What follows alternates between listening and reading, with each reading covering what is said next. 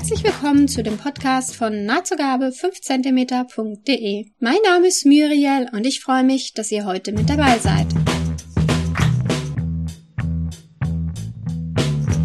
Heute zu Gast in meinem Podcast ist Sinje von Strich und Faden. Sie ist eine der Pionierinnen in der Nähbloggerwelt und schon seit 2008 dabei. Sie hat eine wunderbar frische Art zu schreiben, die ich immer wieder gern lese.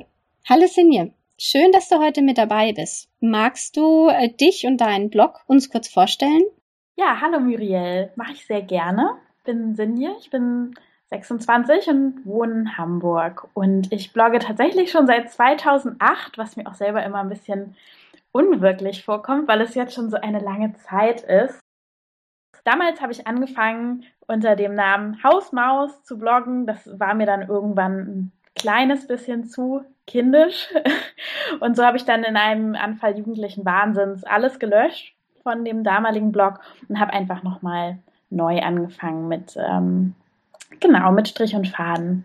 Und wie kamst du auf den Namen? Ähm, wenn ich ganz ehrlich sein soll, brauchte ich einfach einen neuen Namen, weil ich Lust hatte, weiter zu bloggen und mir fiel absolut nichts Schlaues ein. Und auch wenn ich ganz ehrlich sein soll, finde ich den Namen bis heute so ein bisschen so, ist so ein gewolltes Wortspiel, äh, gewolltes Nee-Wortspiel. Aber dann war der da und die Domain war frei und dann habe ich es halt so, so gelassen. Und jetzt nochmal umbenennen wäre, käme mir jetzt auch ein bisschen albern vor. Und dann bin ich einfach dabei geblieben. Mhm. Nee, ist ja auch ein, auch ein passender Name. ja, genau. Thematisch passend auf jeden Fall. Und hat sich deine Sicht aufs Bloggen mit der Zeit geändert? Ähm, ja, auf jeden Fall. Also vielleicht mh, hm, nicht so sehr aufs Bloggen selbst, aber einfach so ein bisschen die, auf die Inhalte oder auf das, was ich mit dem Bloggen machen möchte. Also ich bin damals ganz naiv gestartet. Ich war ich glaube, als ich den Blog äh, erstellt habe, den ersten, war ich, glaube ich, 18, habe noch ne, in meinem Kinderzimmer irgendwie gehockt mit meinem ersten Laptop und habe unter meinem ähm, ja auch wenig anonymen echten Namen angefangen, irgendwas zu bloggen, irgendwie mich da so ein bisschen auszuprobieren und habe natürlich auch nicht so wie soll ich sagen, nicht, noch nicht so ein Feeling dafür gehabt, was jetzt irgendwie äh, Inhalt ist, den ich vielleicht langfristig im Internet von mir haben möchte und was weniger.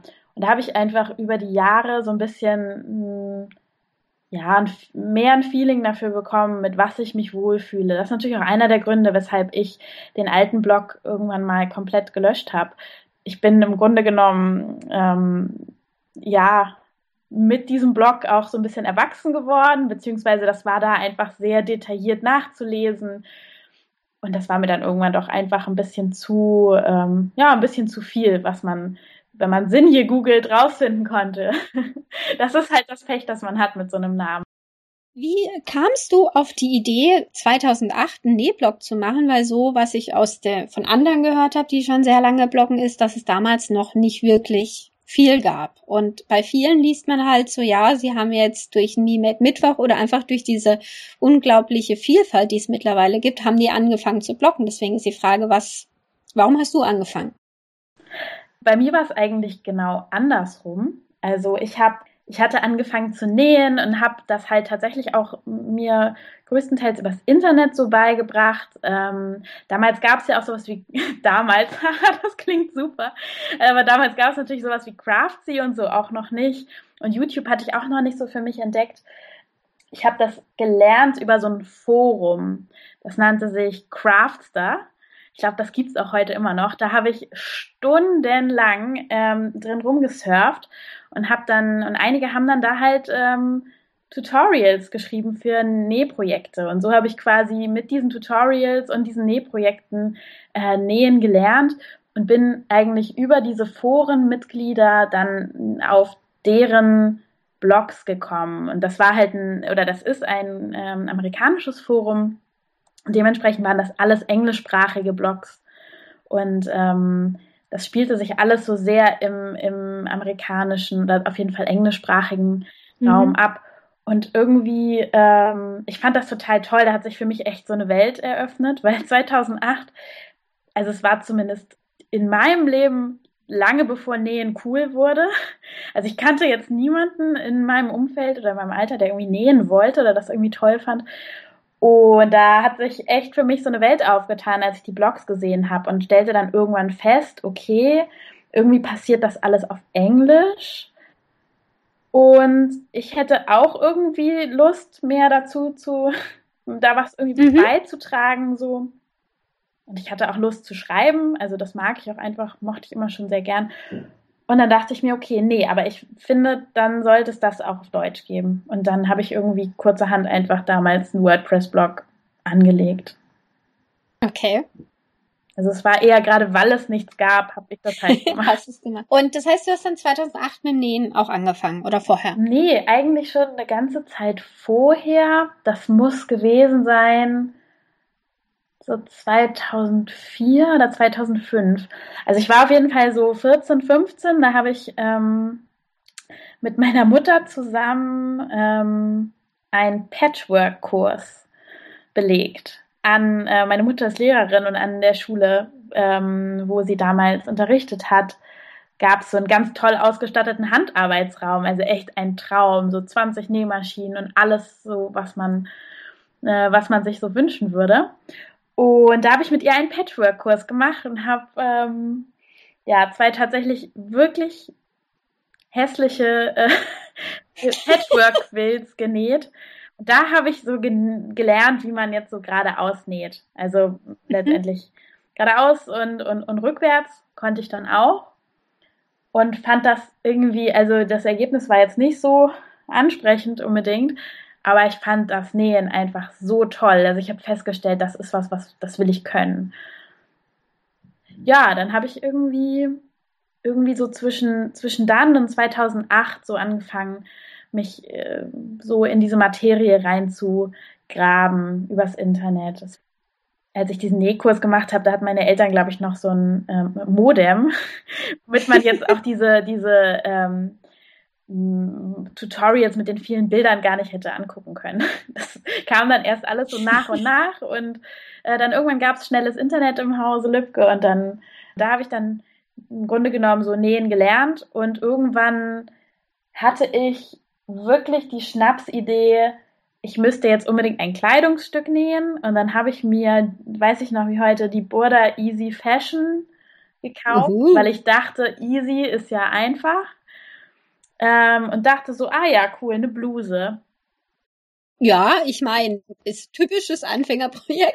Absolut. Ähm, aber das ist irgendwie, weiß ich nicht, das ist, das, das, ich hatte immer Glück mit dieser Herangehensweise. Wenn ich nicht wusste, wie schwer es ist, so, dann hat es immer geklappt. Und das war auch mit dieser Bluse so. Ich habe, ähm, weiß ich echt noch wie heute, mit so einem geblümten Ikea-Stoff so, so, es war, glaube ich, nicht mal, ähm, es war nicht mal bekleidungsgeeigneter Stoff, mhm. das war eher so was Möbelmäßiges. So weiß mit so schwarzen Blumen drauf, habe ich diese Bluse aus der Burda Easy Fashion genäht. Und habe die oh. natürlich nie getragen, weil war auch, war weder mein Stil noch war das jetzt technisch perfekt ausgeführt. Aber ich war sowas von begeistert von der Tatsache, dass ich einfach sagen kann, so, ich will jetzt eine Bluse nähen und dann kann ich eine Bluse nähen. Und dann war so, weiß ich nicht, dann, dann war das, von da an war ich irgendwie begeistert von mir. Das war dann einfach das Ding für mich. Und ja, so kam das dann irgendwie. Und nach und nach wurden die Ergebnisse dann auch weniger schlimm. Aber es hat ewig gedauert, ewig, wirklich ewig, bis ich mal wirklich in der Realität irgendwas getragen habe, was ich genäht habe. Und mit welcher Nähmaschine hattest du angefangen zu nähen dann? Also ursprünglich bei diesem Patchwork-Kurs an dieser Schule, so im Nachhinein sehe ich das natürlich auch, irgendwie hatten wir so ganz, ganz, ganz einfache, ähm, ich sag mal, Billigmaschinen, ähm, die man jetzt heute auch beim Discounter kaufen würde. Ich weiß gar nicht mehr, was das für welche waren. Also es war auf jeden Fall nichts Dolles. Und ähm, dann, das dauerte so, weiß ich nicht, drei Monate oder so und dann haben ähm, meine Mutter und ich uns überlegt, so ja, wir könnten ja auch mal eine eigene Nähmaschine kaufen. Und dann haben wir, glaube ich, ich glaube, so eine Quelle Privileg. Also irgendwas mhm. ähm, so im Preisbereich, so um die 100 Euro, glaube ich. Also eine ganz simple, ich sag mal so Plastikmaschine. Ähm, haben wir dann gekauft und, und damit habe ich dann losge losgenäht. Ich wusste ja auch jetzt nicht, ne? Ich hatte jetzt auch keine wahnsinnigen, ähm, weiß ich nicht, Projekte mit dickem Denim oder so. Also mhm. es ging schon alles ähm, und ich hatte auch keinen Vergleich und war damit dann erstmal so ganz happy. Und ja, dann habe ich über die Jahre aber wirklich, ähm, bin ich wirklich so ein bisschen zum, also ohne dass es den Begriff damals schon gab, zum Nähnerd mutiert und habe äh, genäht wie eine, wie eine Beknackte. Und dann irgendwann, ja, kam dann einfach mal so der Gedanke, dass man die, diese, diese ganz einfache Maschine, die dann doch auch anfing, ein bisschen zu streiken regelmäßig und nicht mehr so ganz so sauber zu nähen, ähm, durch was qualitativ irgendwie ein bisschen stabileres zu ersetzen. Okay. Und das war dann? Das war, als ich Abi gemacht habe. Die Zeit auch, wo ich den Blog gestartet habe. Da haben mir meine Eltern zum, zum Abitur eine gute Nähmaschine geschenkt. So. Und das war, da war ich total aus dem Häuschen und dann weiß ich noch, bin ich mit meinem Papa irgendwie losgezogen, äh, die auszusuchen hatte mich natürlich vorher irgendwie im Internet so ein bisschen informiert, was es irgendwie so gibt. Und ähm, ja, dann sind wir hier in Hamburg zum, zum Händler marschiert und dann habe ich die da alle ausprobiert und es war ganz, ganz aufregend. Es ist dann am Ende ähm, eine Maschine von Bernina geworden, schicksalsreicherweise. Und seitdem quasi, seit dem Abitur bist du auf Bernina. Genau, seitdem ähm, nähe ich auf Bernina und bin auch überzeugte Bernina Näherin. Auf deinem Blog liest man immer wieder oder wenn man auch deinen alten Blog gelesen hat, da hat man ja gesehen, dass du auch mal in der Schweiz gelebt hast. Das hatte doch auch irgendwas mit Bernina zu tun. Wie kam es dann dazu und was hast du da gemacht? Genau. Damals, als ich dann diese neue Nähmaschine hatte und den Blog gestartet habe, da bin ich damals mal ähm, so einem Aufruf gefolgt von einem ähm, amerikanischen Blog, der einem Online-Stoffhandel angeschlossen war. So Mama So. Vielleicht kennt den mhm. auch der eine oder andere. Und die hatten so einen großen Aufruf, so, hey, ähm, schreibt doch mal so eine Review über eure Maschine. Und ja, das habe ich dann gemacht und habe halt äh, da, damals wirklich so mit Herzchen in den Augen geschrieben, ach ja, und ich habe jetzt eine Bernina und die ist so toll und äh, ich bin so ganz hin und weg und ähm, das hat damals ähm, ein Mitarbeiter von Bernina, ich nehme an über Google, einfach den, den Namen der eigenen Firma gegoogelt, äh, gefunden. Diese, also diese Liebeserklärung an meine Nähmaschine. und genau, hatte mich dann quasi einfach mal kontaktiert und ähm, gefragt, ob ich Lust hätte, bei dem Corporate Blog von Benina, der damals mhm. gestartet mhm. wurde. Also Benina hat damals einen Blog ähm, gestartet, einen eigenen, ob ich Lust hätte, da irgendwie ein bisschen mitzuschreiben. Und ich fühlte mich natürlich wahnsinnig gebauchpinselt. Natürlich. Also so Bernina persönlich irgendwie hat mir eine E-Mail geschrieben. Ähm, das fand ich super aufregend. Und genau, damals bin ich dann das erste Mal da in die Schweiz gereist und daraus ergab sich dann über ähm, verschiedene Stationen tatsächlich. Also ich musste dann fürs Studium, vielleicht soll ich dazu sagen, ich habe ähm, oder ich studiere Psychologie. Mhm. Hat nicht so viel mit Nähmaschinen zu tun, mal auf den ersten Blick. Aber ich musste damals ein Praktikum machen und ich wollte irgendwie zu dem Zeitpunkt nicht so unbedingt im klinischen Bereich, ähm, was so das typische Psychologenpraktikum jetzt gewesen wäre, anfangen und dachte mir so, hey, ich mag Nähmaschinen und ich mag Internet, dann frage ich doch mal bei Benina an, ob ich nicht bei denen ein Praktikum machen könnte im Online-Marketing, weil das so, ne, Marketing, Psychologie war jetzt irgendwie auf den ersten Blick mal, lag nicht so ganz weit voneinander entfernt. Wie fanden die das? Weil für mich hat das jetzt nicht so viel miteinander zu tun.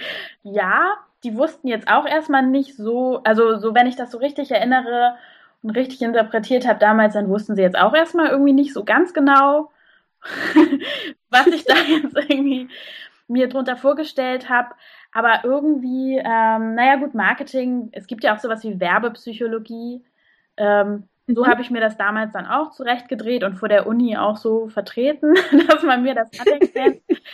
und dann hat man sich von, vom Berliner Marketing-Team irgendwie darauf eingelassen, dass da diese Nähmaschinenverrückte Hamburger Psychologiestudentin irgendwie jetzt überlegt hat, ein Praktikum bei ihnen zu machen. Und dann bin ich, ich glaube, das war 2009 oder 10 bei denen angerückt mit meiner Nähmaschine im Gepäck und noch ein paar anderen Sachen und habe dann Praktikum gemacht.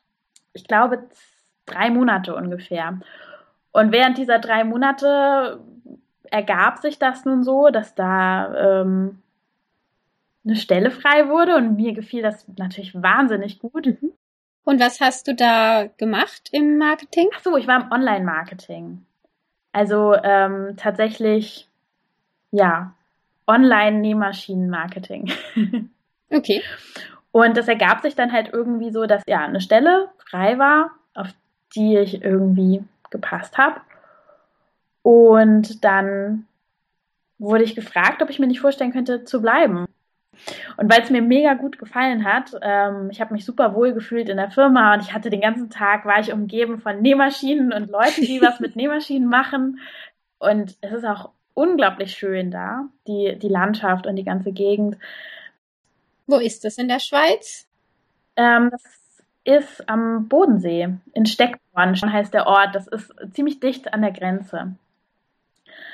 Genau, und es hat mir halt einfach so gut gefallen, dass ich so spontan dachte, okay, gut, warum eigentlich nicht? Bleibe ich, bleibe ich doch mal hier. Und dann bin ich da tatsächlich mit Sack und Pack und meinem Pony hingezogen, habe mir da eine kleine Wohnung gesucht und bin dann da insgesamt, also ich glaube, es waren nicht ganz anderthalb Jahre, habe ich dann da gewohnt und, und bei Benina im Online-Marketing gearbeitet. Okay. Und du bist äh, mit Pony umgezogen? Mit Pony und Nähmaschine und allem drum und dran. Und wie war für dich der Umzug oder auch die Zeit im Ausland? Wahnsinnig toll. Also ich bin ich bin buchstäblich, ich habe davor bei meinen Eltern noch gewohnt und bin dann buchstäblich aus meinem Kinderzimmer irgendwie ins Berufsleben gesprungen. Ähm, es war auch, also ich bin bei Benina halt super nett einfach aufgenommen worden. Ich habe mich da auch irgendwie super zu Hause gefühlt oder sehr, ähm, ja, sehr wohl gefühlt einfach so. Es war alles sehr, sehr nett äh, und sehr schön. Aber ähm, es war natürlich auch ein, ein Wahnsinnssprung. Also ich habe auch ganz ehrlich, ich habe ganz viel Heimweh gehabt. Also einfach so ja. Mm, also ich erinnere mich, ich habe dann irgendwann im Radio immer in den NDR reingemacht, so. Weil irgendwie fehlte mir Norddeutschland, mir fehlte meine Familie, meine Freunde fehlten mir unheimlich. Ähm, ich habe auch da erst gemerkt, dass ich sehr gerne in Hamburg immer gelebt habe. Ähm, also es war zu, zu, zur gleichen Zeit ganz toll und ich war total ähm, ja, geflasht von den vielen irgendwie neuen Eindrücken, die da auf mich so eingeprasselt sind. Und natürlich, wie gesagt, irgendwie im, im Online-Marketing bei einer Nähmaschinenfirma ist schon ziemlicher, also war zu dem Zeitpunkt wirklich so absolute Traumvorstellung für mich als Näh-Nerd. Ähm, aber ich habe auch äh, habe auch ganz schön so zum Teil zu kämpfen gehabt damit, jetzt so weit weg, tausend Kilometer weit weg von meiner Familie und meinen Freunden zu sein und ähm, ja auch mein Leben hier so ein Stück weit irgendwie zurückzulassen. Ja. Und mein Studium. Also ich habe zu dem Zeitpunkt mein Studium pausiert. Das heißt, du wusstest, du musst in bestimmten Zeitraum wieder weitermachen.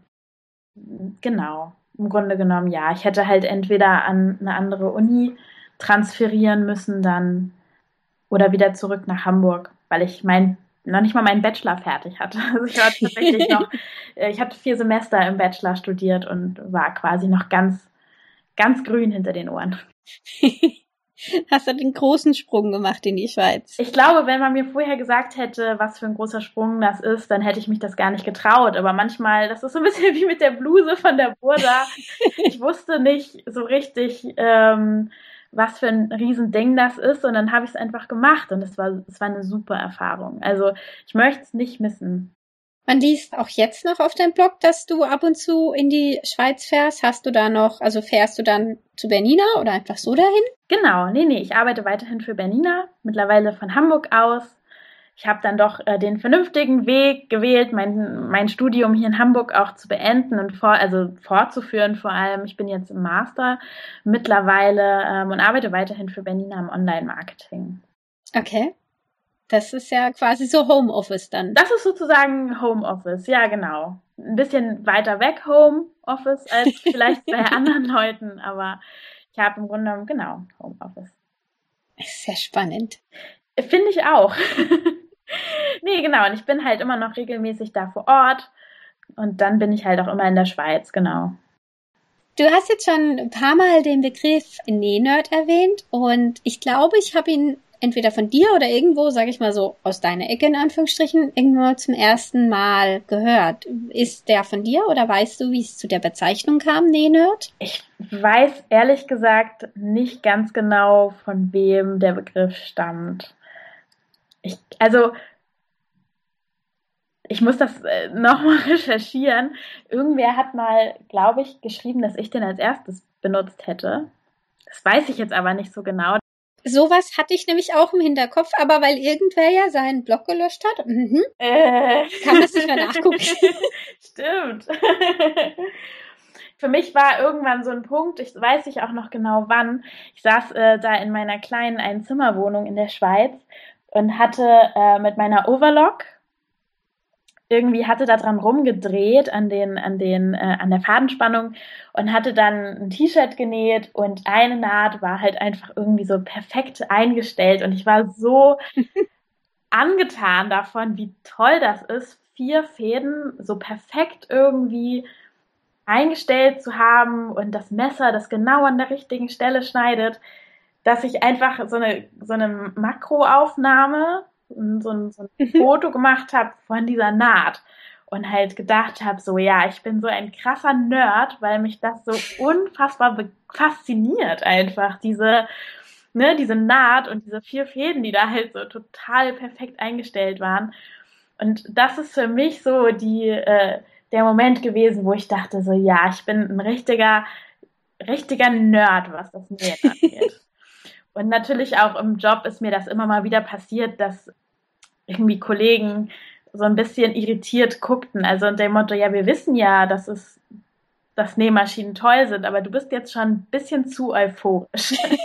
also das waren einfach so Momente, wo mir klar geworden ist, okay, ich bin schon ähm, über alle Maßen und ein bisschen mehr als der deutsche Durchschnittsbürger fasziniert von Nähmaschinen und vom Nähen an sich. Das war so für mich der Moment, ja, Nähnerd ist irgendwie ist irgendwie so ein Wort, das das beschreibt. Ja, die Faszination für einzelne Nähte kann ich auch nachvollziehen. Ich weiß noch, wo ich dann mal gelernt hatte, nahtverdeckten Reißverschluss einzunähen. Da war ich unglaublich begeistert, dass man von dem nahtverdeckten Reißverschluss nichts gesehen hat. Und dann bin ich zu meinem Freund hingegangen, habe gesagt, und, kannst du was sehen? Und er sagte, nein. Und ich so, ja, siehst du, wie toll, toll. Deswegen fand ich es persönlich auch ganz, ganz toll, dass es da draußen so andere Menschen gibt, die halt so jetzt, wie du beschrieben hast, auch Overlock-Nähte fotografieren, weil sie so unglaublich schön sind. Ja. also ist für dich ein Nähne, wie, wie würdest du es definieren? Hast du eine Definition? Oha, also ich habe für mich immer festgestellt, dass ich, ähm, also zum einen finde ich es halt cool, Sachen nähen zu können, die so sind, wie ich sie haben will. Aber ähm, also ich habe jetzt keinen, weder einen super komplizierten Körper noch äh, einen ganz extra extravaganten Geschmack. Also ich könnte genauso gut ins irgendwie ins Einkaufszentrum gehen und mir da Klamotten kaufen. Irgendwie das Nähen fasziniert mich einfach auch als Handwerk über alle Maßen. Also wenn ich könnte, würde ich alles selber nähen. Also wenn ich ganz viel Zeit hätte und es irgendwie nicht so drauf ankommt äh, oder drauf ankäme irgendwie, dann würde ich alles selber nähen. Einfach weil ich das Handwerk an sich so spannend finde.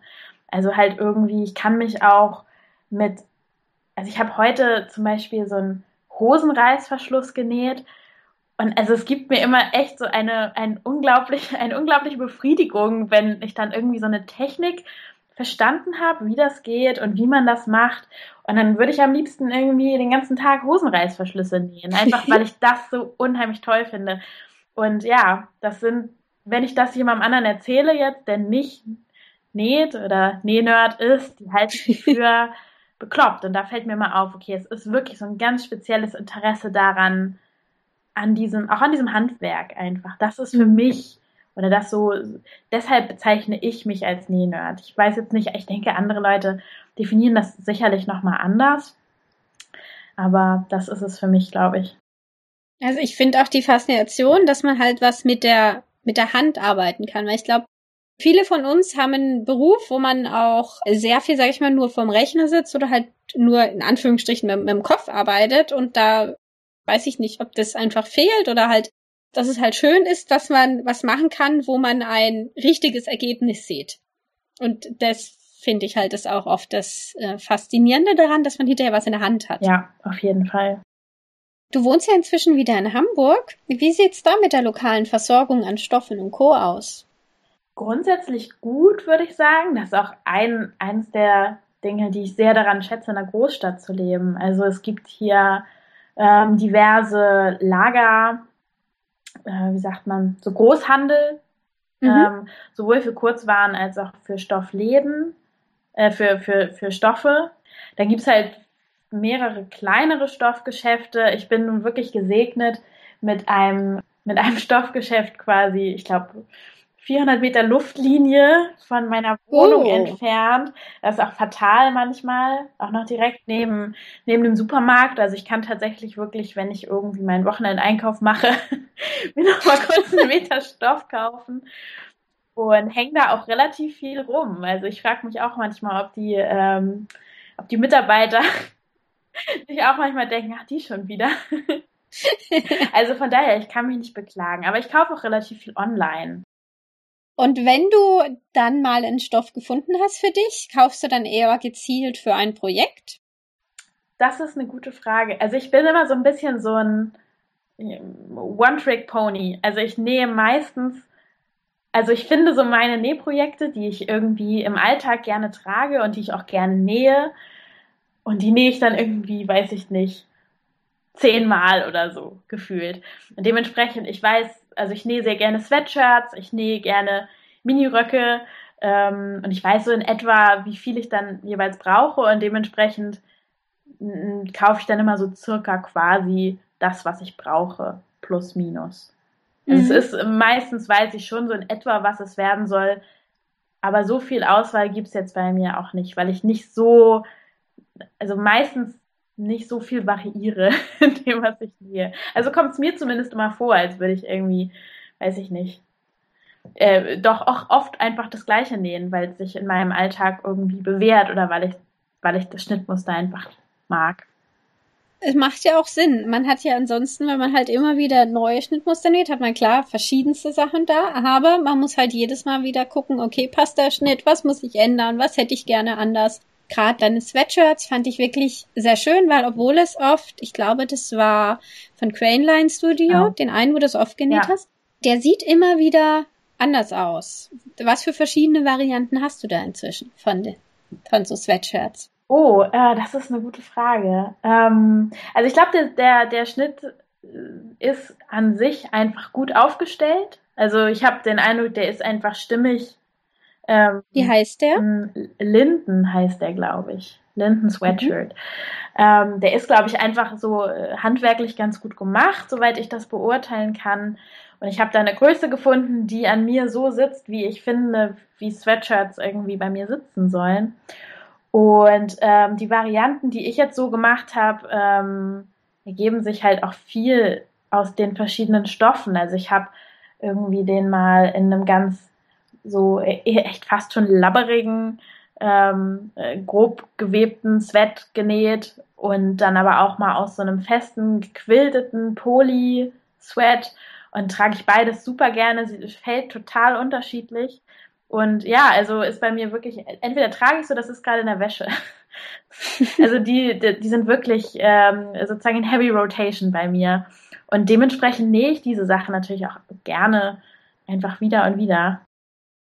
Was dieses Jahr auch so im Trend waren oder sind, diese Cropped Shirts. Ja. Die kannte ich bisher nur, sage ich so, aus der normalen Modewelt. Und dann hast du plötzlich, dann war da plötzlich jemand, also du, der das auch genäht hat und auch getragen hat. Und da wollte ich mal fragen, wie hat sich dieses quasi zu kurze T-Shirt, um es mal böse zu sagen, dann so im Alltag gemacht? Und wie hast du es kombiniert?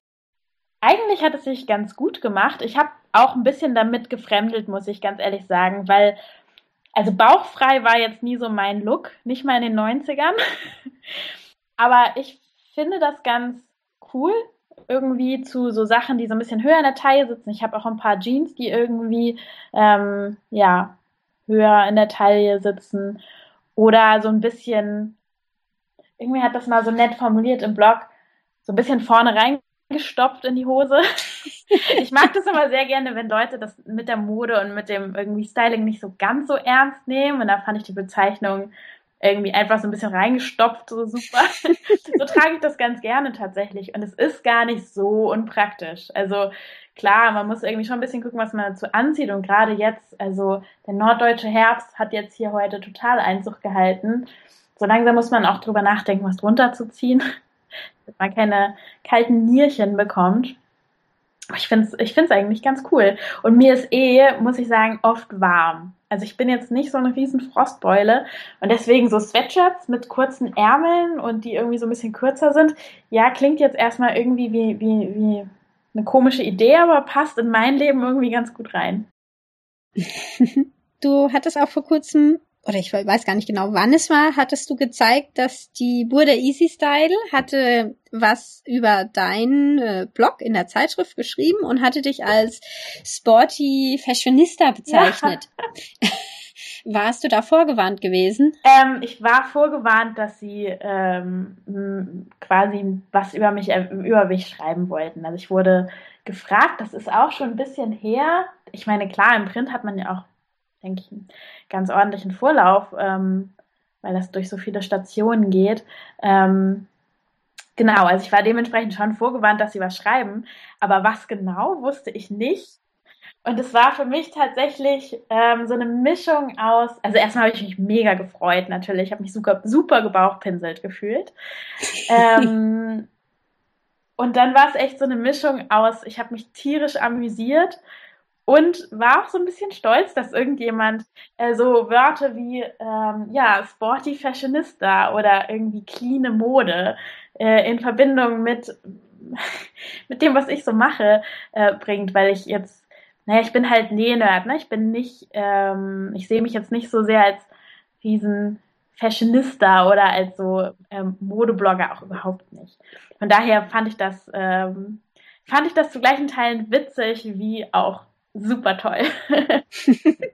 es ist ja auch zutreffend, weil ich finde, das ist halt ein Stil, wo man bei deinem Blog sieht, es ist schon eher sportlich, die Sachen, was du machst, aber gerade dieses Jahr hast du ja sehr viel auch mit schmalen Rücken dann kombiniert oder so. Fand ich schon eine sehr tolle Kombination und finde ich, hat dir auch unglaublich toll gestanden. Danke. Gerne. Und ich muss sagen, ist es halt, ich finde, dadurch hast du halt auch so irgendwie ein Alleinstellungsmerkmal. Weil es sieht anders aus wie die Sachen, wo andere Leute nähen. Was mir dann auch in der Vorbereitung aufgefallen ist, dass du auch öfters oder sehr häufig halt Schnitte von so kleineren oder Indie-Schnittmusternherstellern verwendest, wo man jetzt auf anderen Blogs so in unseren Kreisen nicht unbedingt so findet. Deswegen weißt du noch, wie du auf Craneline Studio oder ähm, von Named Clothing hast du ja auch schon viel genäht, wie du da drauf gekommen bist? Ähm, bei Named weiß ich, dass die Lucy von Nahtzugabe mhm. das erwähnt hat, dass sie die gefunden hat und das war irgendwie, ich finde, die haben coole Schnitte, die jetzt nicht unbedingt nach bunten Mustern oder nach super außergewöhnlich außergewöhnlichen Stoffen schreien. Also die finde ich schon sehr so ein bisschen für sich stehen. Ähm, und da habe ich, da habe ich Named gefunden und ähm, fand ich sofort sympathisch. Einiges war mir jetzt doch ein bisschen zu sehr High Fashion, ähm, aber die, ähm, ja genau, die Schnitte, die ich mir da ausgesucht habe, ich glaube, ich habe eine Hose und ein Kleid von denen. Und mhm. die haben mir gleich auf Anhieb super gefallen. Und ich glaube, auf Grainline bin ich gestoßen, einfach weil ich natürlich durch mein Dasein als Nähnerd und als internetaffiner Mensch und dann natürlich auch noch als Online-Marketing- Mensch im Nähmaschinen-Kontext einfach wahnsinnig viel im Internet bin und wahnsinnig viel hm, mich da irgendwie durchklicke und von A nach B und versuche irgendwie da so ein bisschen Überblick zu behalten. Oder einfach, es interessiert mich auch wahnsinnig, ähm, wie sich solche kleinen Unternehmen entwickeln. Ähm, und so bin ich, glaube ich, auf Grainline gestoßen. Und ihr Stil, den mag ich halt einfach sehr, sehr gerne, weil sie hat ähm, schlichte Schnitte. Ich mag halt auch ähm, von der, ich glaube, Jen heißt sie, ähm, wie sie persönlich ihre Schnitte äh, interpretiert, mag ich halt einfach sehr gerne den Stil so. Und deswegen, ich habe gerade heute überlegt, eigentlich, ich habe fast alle Schnitte und könnte jetzt eigentlich auch mal meine Sammlung vervollständigen, habe ich mir gedacht, weil ich die Sachen einfach gerne mag und die, die ich davon genäht habe, auch mega viel trage. Wie fandst du es von der Anleitung her oder vom Nähen her? Ich muss ganz ehrlich zugeben, ich bin kein großer Anleitungsleser. Es liegt zum einen daran, dass ich natürlich auch tatsächlich schon relativ lange nähe und irgendwann wiederholt sich das natürlich auch so ein bisschen. Oder man, man hat irgendwann so seine favorisierten Techniken, die man halt für Sachen benutzt, so. Ähm, und dann liegt es aber auch daran, dass ich jetzt nicht unbedingt immer so die technische Challenge mir suche beim Nähen. Also wie man jetzt ein Sweatshirt näht, ähm, da gucke ich dann nicht mehr in die Anleitung. Ja. Also es ist mhm. dann halt auch einfach relativ simpel und selbsterklärend. Ähm, und deswegen kann ich jetzt gerade gar nicht sagen, wie die Anleitungen so genau sind. Aber ich meine, sie hat auf jeden Fall immer sehr klare Diagramme in den Anleitungen. Und die sind auch immer ganz schön formatiert, dass man da nicht so schnell durch den Tüdel kommt. Das ist ja auch gerade bei den Indie-Schnitten manchmal nicht so, mh, hm, nicht immer so der Fall ist, zumindest so mein Feeling, dass da einige auf jeden Fall noch Entwicklungspotenzial haben, was die, äh, die Anleitung angeht.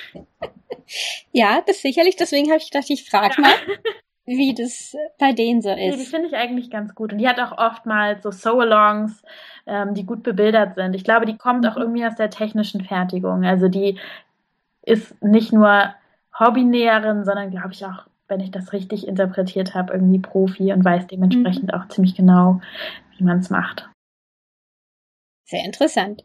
Wo wir gerade bei der, sag ich mal, bequemeren oder legereren Kleidung sind, du zählst ja auch zu den vielen Anhängerinnen von dem Bläser, der Morris mhm, heißt. Genau. Von äh, welcher Schnittmusterfirma war der? Ja, der ist auch von Grainline. Ah, passend. genau. Ich habe jetzt auf vielen Blogs auch viele verschiedene Varianten von dem Bläser gesehen und vorher hat man Bläser eigentlich jetzt nicht so viel gesehen, weil es immer so in die eigentlich in die Business-Schiene war, wo man auch nicht unglaublich viele Bläser brauchen kann. Deswegen, was hat der Schnitt, was andere Bläserschnitte nicht haben? Er ist einfach zu nähen. Und aus Strickware, also okay. passt dementsprechend ganz gut in, also auf jeden Fall in mein Leben.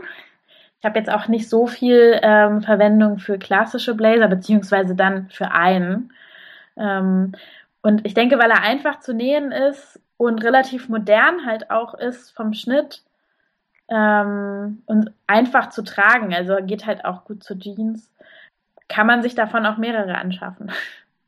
Und ja, wie gesagt, der ist halt einfach einfach zu nähen. Und ich habe jetzt, wie gesagt, mich reizt, gerade weil ich auch nicht mehr so viel Zeit zum Nähen habe wie früher, reizen mich einfach so Mammutprojekte nicht mehr. Und so einen richtigen Blazer, da hätte ich halt irgendwie das Gefühl, boah, das ist ein Wahnsinnsaufwand mit Probemodell und, und dem ganzen Kram an Einlagen und Schulterpolster und Futter und was da alles reingehört. Und der Morris ist halt eher wie so eine Strickjacke, aber ähm, ja, wie eine erwachsene Version von der Strickjacke, hat eine Freundin von mir gesagt, ähm, die sich den dann auch gleich gewünscht hat, dass ich ihr den mal nähe.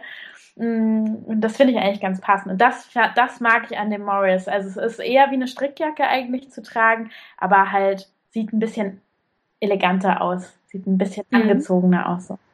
Ich glaube, ich habe ihn auch gesehen auf deinem Bild, wo du über deine Nachtzug oder äh, geplante Nachtzugfahrt in die Schweiz geschrieben hast, wo du auf der Suche warst nach einem schlaftauglichen Outfit für die Fahrt. Aus was bestand denn dann dein Outfit und wie hat sich's gemacht? Ich hatte so eine ganz labberige Jogginghose an, die tatsächlich sich ein bisschen anfühlt wie eine mm, Pyjamahose Die habe ich gekauft, gebe ich zu. Und dazu habe ich auch irgendwie einen Tanktop, glaube ich, angehabt. Und ähm, in dem Outfit habe ich dann geschlafen und äh, dann morgens hatte noch Sneakers dazu an, dass ich da irgendwie im Zug nochmal dreimal auf und ab gehen kann. Ähm, und äh, morgens habe ich dann tatsächlich mir über zu diesem Schlafanzug-Outfit halt einfach diesen Morris Blazer angezogen und irgendwie so ein paar etwas schickere Schuhe und fühlte mich halt gleich, als wäre das ein Fashion Statement, was ich da anhabe. es war dann halt ne, eine legere Hose und nicht mehr wie vorher irgendwie so, oh, ich bin im Nachtzug und mir ist alles egal. Also ich habe mich ganz schick damit gefühlt, war dann aber trotzdem auch froh, als diese etwas prekäre Reisesituation bewältigt war. Also im Nachtzug äh, in die Schweiz von Hamburg aus ist schon ein Abenteuer, kann ich sagen. auch mit Morris.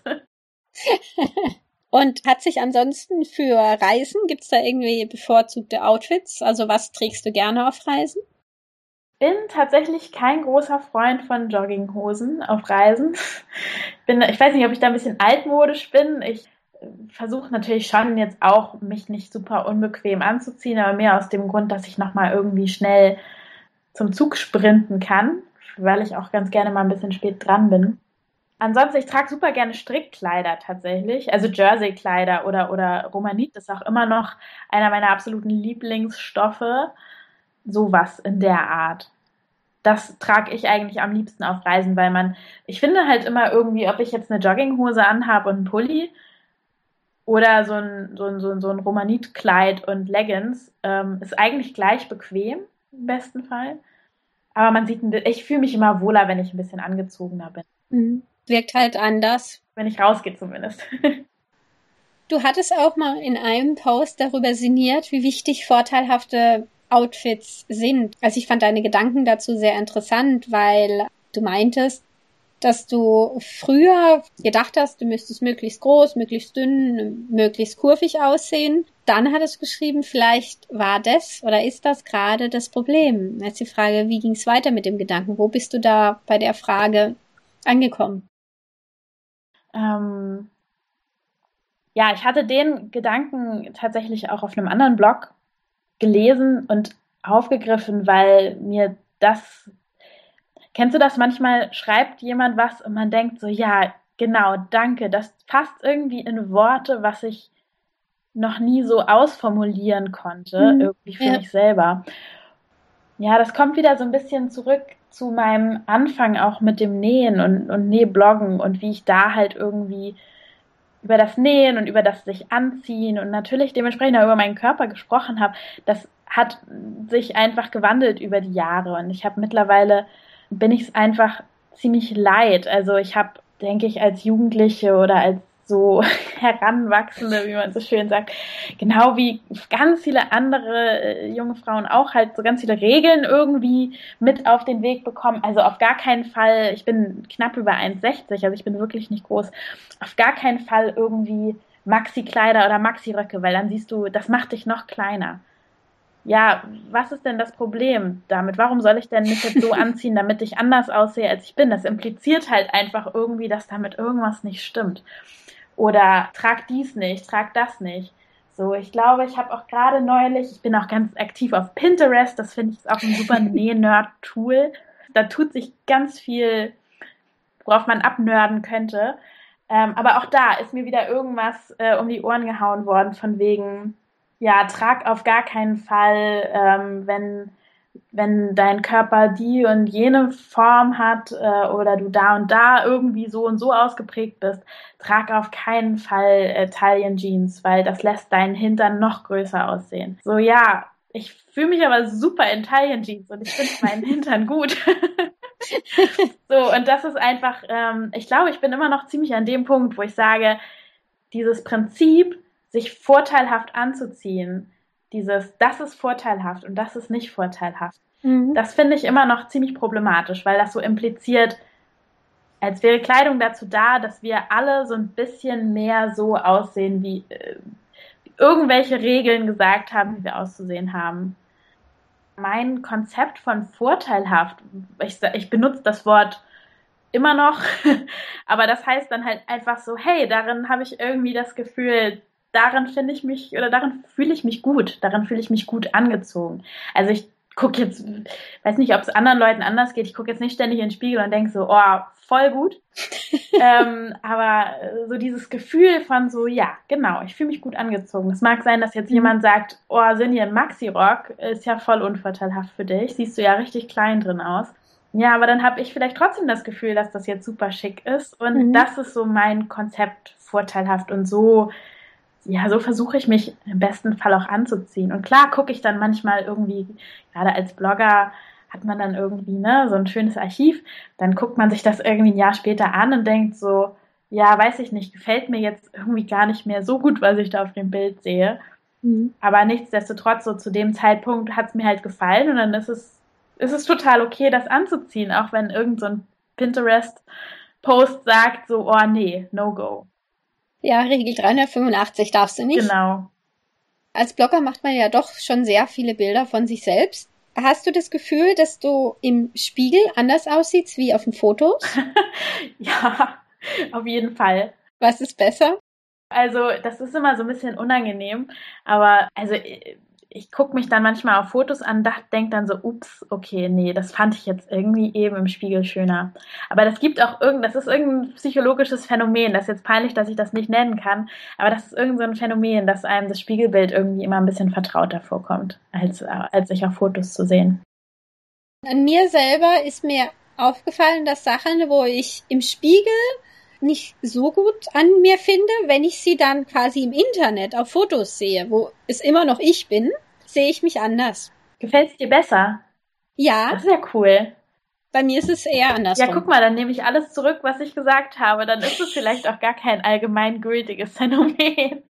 Aber vielleicht ist das Phänomen des, dass man merkt, dass es einen Unterschied macht, ob es ein Foto von einem ist oder der Spiegel. Das bestimmt, ja. Da hast du bestimmt recht. Gerade weil du es vorher ein paar Mal erwähnt hast, du hast ja dieses Jahr dich auch an Maxi-Kleid und Maxi-Rock gewagt, obwohl das ja auch für kleine Frauen, wie du gesagt hast, absolutes No-Go ist. Wie war das für dich im Maxi-Kleid? Wie hast du dich gefühlt, äh, Maxi-Rock? Voll gut. Also äh, ist tatsächlich für mich, ich habe jetzt, ich glaube, ich habe zwei Maxi-Kleider genäht ein, und eins gekauft. Welche Schnitte waren das? Weißt du das noch? Das war von Named Delphi.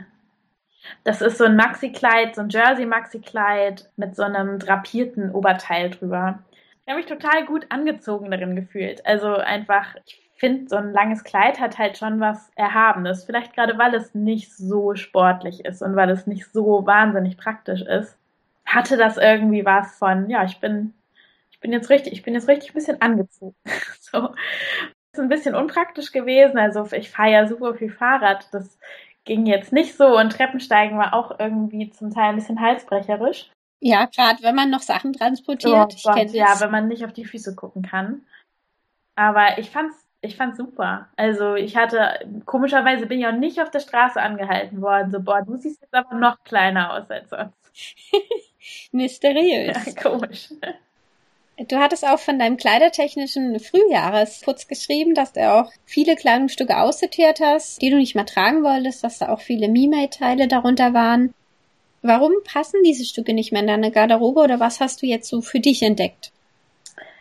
Anstoß dazu war irgendwie so ein bisschen, ich war krank und furchtbar gelangweilt und ich hatte schon lange das Gefühl, also ich habe mich immer so ein bisschen geschämt, wie voll mein Kleiderschrank ist und dass ich aber also ich wusste ganz genau, dass ich einen großen Teil der Sachen einfach gar nicht mehr trage, weil sie einfach nicht mehr meinem Stil entsprechen. Also ich habe halt irgendwie über die Jahre unheimlich viele Sachen ausprobiert und auch irgendwie Stile ausprobiert.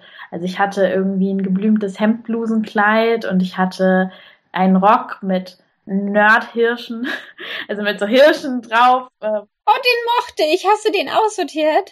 Ich habe den nicht, also den habe ich nicht äh, weggegeben. Gut. Den habe ich noch, weil er irgendwie so ein Andenken ist. Den mochte ich halt, also ich mochte halt einfach die Idee von diesem Rock. Und zu dem Zeitpunkt mochte ich auch den Rock, aber irgendwie hat sich mein Stil, so meine Garderobe einfach irgendwie eher hin entwickelt zu ein bisschen schlichter, weniger irgendwie Rüschen und Raffungen und auch weniger abgefahrene Stoffe, auch wenn ich die, nee, die Nerdhirsche immer noch total klasse finde, war, habe ich irgendwie festgestellt, so, nee, das passt nicht mehr so. Passt auch nicht mehr irgendwie so zu dem, wie ich mich anziehen will. Ich habe immer so ein bisschen die Nähblogger beneidet, die irgendwie so angefangen haben zu nähen, um so ihren Stil voll durchzusetzen oder voll umzusetzen und die sich da so richtig doll gefunden haben und ihre Linie hatten. Ich habe irgendwie in den letzten sieben Jahren, die ich jetzt Nähblogger halt gefühlt irgendwie 30 Mal meinen Stil geändert. Aber das ist ja nichts Schlimmes. Ich fand das immer ein bisschen unangenehm. Ich fand es dann auch irgendwie immer ein bisschen komisch, daran erinnert zu werden, dass ich vor einem halben Jahr mich noch ganz anders angezogen habe. Aber habe das mittlerweile auch so ein bisschen so als, das ist dann halt irgendwie mein Ding, dass ich mhm. das halt irgendwie regelmäßig umschmeiße und mir dann die Haare abschneide oder wieder wachsen lasse oder jetzt halt keine nerdigen Hirsche mehr auf meinen Klamotten haben möchte. So, und äh, ja, da bin ich irgendwie relativ unsentimental vorgegangen und habe halt einfach alles auf einen Haufen geschmissen, was ich seit, weiß ich nicht, länger als sechs Monaten nicht mehr anhatte. Und wo ich auch mhm. das Gefühl hatte, ja, das würde ich jetzt auch morgen nicht mehr anziehen. Und habe einfach mal ganz viel weggegeben den Post vom letzten Jahr sieht man dich noch häufig in weiten Röcken und jetzt in diesem Jahr ging so dein Trend hin zu schmaleren Röcken. Man sieht es sehr schön auf dem Blog. Ich finde es eine sehr spannende Sache, wenn man halt so diesen, auch gerne mal den Wechsel zwischen den Stilen sieht, die halt so ein Blog mitmacht. Ja, das, das stimmt. Das geht mir, glaube ich, als Leser auch so. Also, wenn ich, wenn ich andere Blogs lese, dann finde ich das auch immer total spannend. Ich glaube, das ist einfach nur so ein bisschen wie Tagebuch. Das ist auch schon was recht Persönliches. Das ist mir in dem Moment immer gar nicht so bewusst. Aber später irgendwie wird, wenn ich dann so ein bisschen zurückgucke, dann finde ich immer so, oh, lustig, da habe ich irgendwie, da hat sich bei mir irgendwie was verändert in der Zwischenzeit so. Mhm. Du hattest auch darüber geschrieben, das war letztes Jahr beim Hosenherbst, dass du vorhattest, dir mal eine Latzhose und eine Sportleggings zu nähen. Ja. So, findet man da ansonsten nichts mehr drüber. ja, das ist so ein bisschen mein Syndrom, glaube ich, dass ich irgendwie immer so Pläne habe und spätestens ab dem Zeitpunkt, wo ich darüber irgendwas verrate oder mich irgendwie so verpflichte oder committe, irgendwas zu machen, dann wird es nichts. Ja, das ist, das ist auch das Schicksal dieser Hosen. Also ich habe tatsächlich, die Sporthose habe ich mal genäht und die ist dann in einem ziemlich unangenehmen Moment beim Training hat sie sich verabschiedet. Uh, nicht gut? Nicht gut, nee, da hat wohl ein Schneiderlein ein bisschen geschlammt. und das war das. ja, und die Latzhose war irgendwie ich weiß auch nicht, war irgendwie wieder vorbei, bevor sie richtig angefangen hat bei mir. Ich komme auch mit dem Nähen halt manchmal nicht hinterher, hinter meinen fixen Ideen. Ich habe dann irgendwie so eine Vorstellung von irgendwas, was ich jetzt machen will, aber kann gar nicht das so schnell umsetzen. Und das ist manchmal auch ganz gut so. Ich finde es auf Blogs auch sehr schön, wenn man quasi nicht nur so von fertigen Projekten liest, sondern auch so, ich habe das und das vor und ich mache mir darüber Gedanken, weil ich finde, dadurch entsteht auch oft entweder dann halt direkt auf dem Blog in Kommentaren oder auf Twitter oder auf anderen Plattformen einfach eine schöne Unterhaltung mit halt auch anderen Nähbloggern oder nähenden Leuten, wo man vielleicht, wenn man einfach das Fertige präsentiert, vielleicht gar nicht so in die Diskussion gekommen wäre. Mm. Deswegen. Mm ist das auch gar nicht schlimm. Ich glaube, das machen wir alle, dass wir Projekte schreiben und dann so ein halbes Jahr später mal wieder nachlesen, denken so, ups. ups. Da war was. Also ich beschäftige mich auch beruflich irgendwie viel mit Social Media und das ist natürlich auch so ein Kritikpunkt, der immer wieder aufkommt. Ne? Also alle präsentieren da irgendwie immer nur alles, was klappt oder zumindest irgendwie eine total lustige Version, wenn was nicht klappt irgendwie alles wirkt immer so zielstrebig und geplant und, und so, wie es gehört. Und ich meine, das echte Leben ist ja irgendwie auch ein bisschen chaotischer und es ist halt nicht immer, dass man Pläne dann durchdacht verwirft, sondern manchmal vergisst man sie einfach oder man kommt nicht dazu oder man lässt Sachen irgendwie so ein bisschen unter den Tisch fallen, weil es einem dann doch wie nicht so eine gute Idee vorkommt. Und ähm, ich finde, das ist, also so ist das ja halt letztendlich auch im echten Leben. Ja, es macht den Blog, finde ich, authentischer. Also ich lese das sehr gerne. Mit dem Thema, was macht ein Blog authentisch oder wie authentisch möchtest du deinen Blog haben? Da hattest du auch mal was drüber geschrieben. Wie hast du die Frage für dich beantwortet? Das ist eine gute Frage. Also ich war jetzt, glaube ich, noch nie so gut darin oder auch noch nie so wahnsinnig interessiert daran, irgendwie so eine, mm, so, also so eine, so eine Blog- oder Internetmarke ähm, aufzubauen. Es liegt natürlich auch so ein bisschen daran, dass ich mm, ja sehr naiv irgendwie an die Sache rangegangen bin und irgendwie immer volles Rohr authentisch war. Also einfach in Ermangelung irgendwelcher Gedanken dazu, ob ich vielleicht zum Beispiel mir ein Pseudonym zulegen sollte oder irgendwie, ähm, ja, wie das ja auch viele Blogger heute machen, also ohne, ohne Gesicht bloggen, dass man einfach so ein bisschen anonymer bleibt. Vielleicht ist der Grund manchmal auch nur so, dass man die Bilder mit Kopf nicht so toll findet.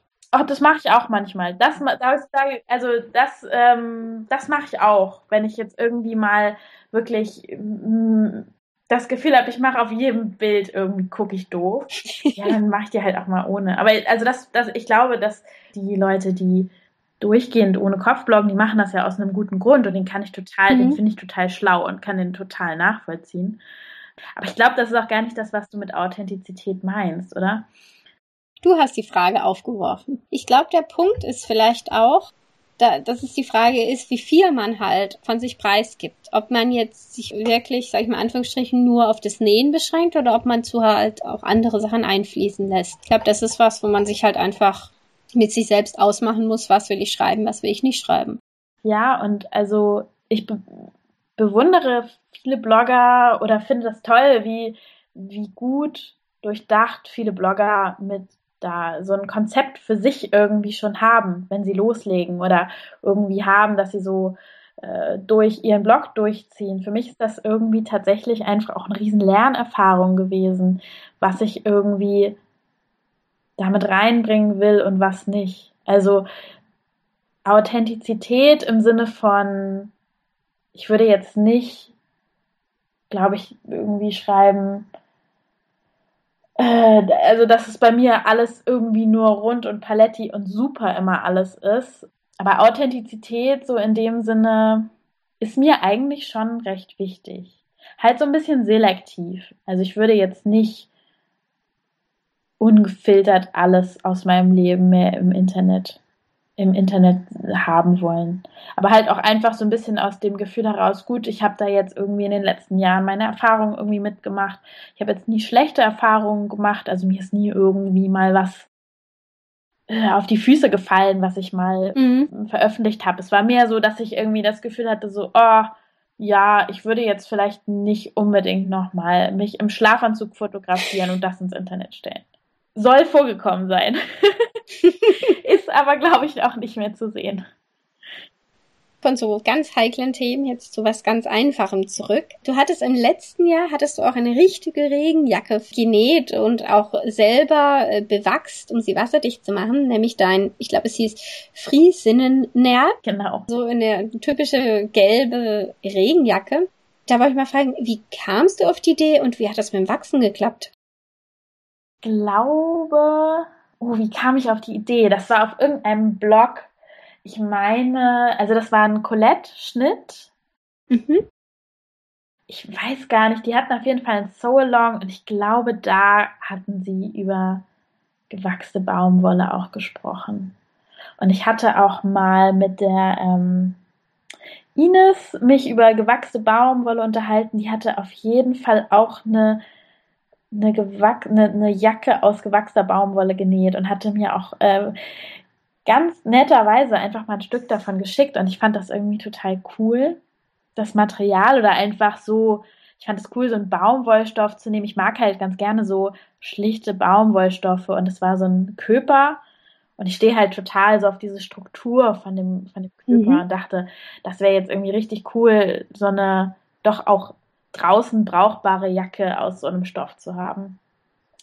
Und also ich glaube, es war so eine Mischung aus irgendwie diesem gewachsenen Baumwollstoff, den ich da mal ähm, äh, von Ines netterweise bekommen habe, ähm, und dem Vorschlag, das wurde in irgendeinem Blog gezeigt, ich weiß es, ich kann es im Nachgang irgendwie nochmal nach, nachgucken, welcher das war. Ich meine sogar, das war im Colette, äh, im So Long, mhm. wurde das thematisiert. Genau, und dann bin ich halt äh, hier hm, zu meinem Outdoor-Ausstatter, der ist auch äh, gefährlicherweise sehr dicht bei mir zu Hause, fußläufig erreichbar. Bin ich dahin marschiert und habe dann da halt einfach so ein Stück Wachs gekauft.